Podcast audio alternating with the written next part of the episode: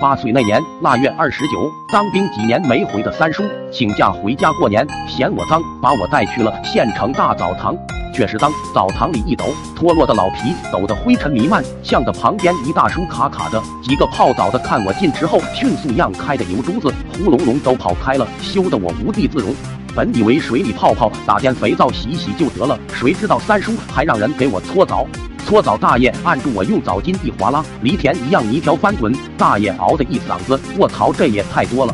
周围一下挤满了看笑话的人，搓下来的地上、台上都摞起来了，颜面尽失啊！兄弟姐妹们，得赶快逃离这个地方！我匆匆往休息厅跑，三叔喊了句：“在那等我，别乱跑。”继续惬意的泡着。想着这一切都是三叔造成的恶作剧，心里上来了。穿戴好，就把三叔衣裤往塑料袋一装，扛着就往外跑。澡堂的人鞋子不给我，没事，拖鞋也不觉得冷，只是跑出去一会再回来嘛。没想到穿过几条街，玩了半天迷路了。可恨的是天上还下起了雪，脚上虽然穿了袜子，仍冻得猫咬一般。那一刻我哭了。风雪中一路走一路哭，万幸的是，一辆小巴停在了我旁边。好心的司机听完我的哭诉，长跑那条线的他知道我的村庄，就顺路把我拉了回家。我谎称三叔遇上朋友，让我先回。爷奶破口大骂三叔，我是没事了。三叔可惨了，久等不见我的踪影，你这条浴巾向老板说了情况，直接出去找我。大雪天里，三叔冻得筛糠一般，光膀子光腿就腰上围条毛巾，缩脖搓手，嘴唇发乌，一路寻找，一路呐喊。进人家院子，还被狗追的摔在了煤堆上。幸运的是，他在垃圾堆里寻到了一件千疮百孔的大衣，抖掉上面的菜叶剩饭，顾不上恶臭，穿在了身上。雪天大衣是半湿的，三叔冷不可当，嘿嘿哈哈的边走边打军体拳，通过运动抵御着寒气。天黑了，三叔无奈想拦个小巴回去喊人来找。最后一班的小巴司机远远看见三叔气吞山河的拳法，用一头一脸的煤灰，像个黑鬼，断定他是个疯子，左弯右扭的开跑了。三叔劫不到车，只好光脚穿着拖鞋里夺破大衣，犀利哥似的十多里路跑回了我家。爸妈正在厨房炸鱼卤肉，三叔一头钻进了厨房，就听老妈惊叫：“火火！”三弟，你咋往灶堂里钻呢？三叔哭了，我咯咚心跳，侧耳静听，厨房里不知说些什么。忽然当啷当啷乱响，夹着放手的呵斥。老妈在叫，还爸不能拿刀，不能拿，大事不好！我起身就往爷爷家跑。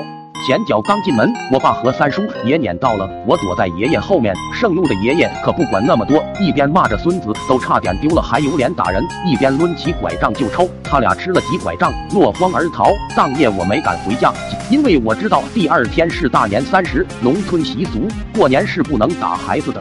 爷爷炒着花生和瓜子，可香了。我偎在莫名瘫痪的奶奶床边，不停地吃着，渴了就倒水喝。都是命啊！匆忙中把一杯水碰倒在过年要放的一卷鞭炮上。夜里等爷爷奶奶熟睡，我摸黑来到厨房，一摸那炮还是湿的。突然脑抽的想到，花生炒炒能变干燥焦脆，鞭炮应该也行。我决定把这卷鞭炮放锅里炒炒，架上柴火烧着，小心的把鞭炮一圈圈打开，湿的那些铺了大半锅。铁锅不断升温，我开始还用手翻着鞭炮，烫手后就用锅铲翻着炒。突然，boom 的一声巨响，第一个鞭炮炸了，锅里鞭炮开始由缓到密，噼噼啪啪炸开了。爷爷奶奶大声吆喝：“咋搞的？咋搞的？”惊吓之中，我拿起锅盖盖了上去，想把弹跳炸锅的鞭炮捂住。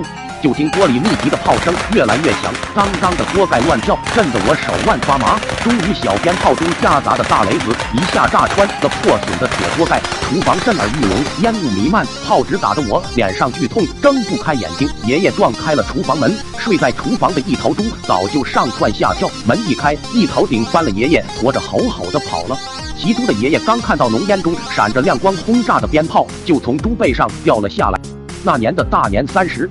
全家公爵说我功过参半，看在奶奶被我吓得能够下床走路的份上，打个半死算了。年饭桌上，我满头佛祖似的青包，奶奶不停的往我碗里加肉，脸肿了，咀嚼困难，还是她帮我托着下巴，一下一下嚼的。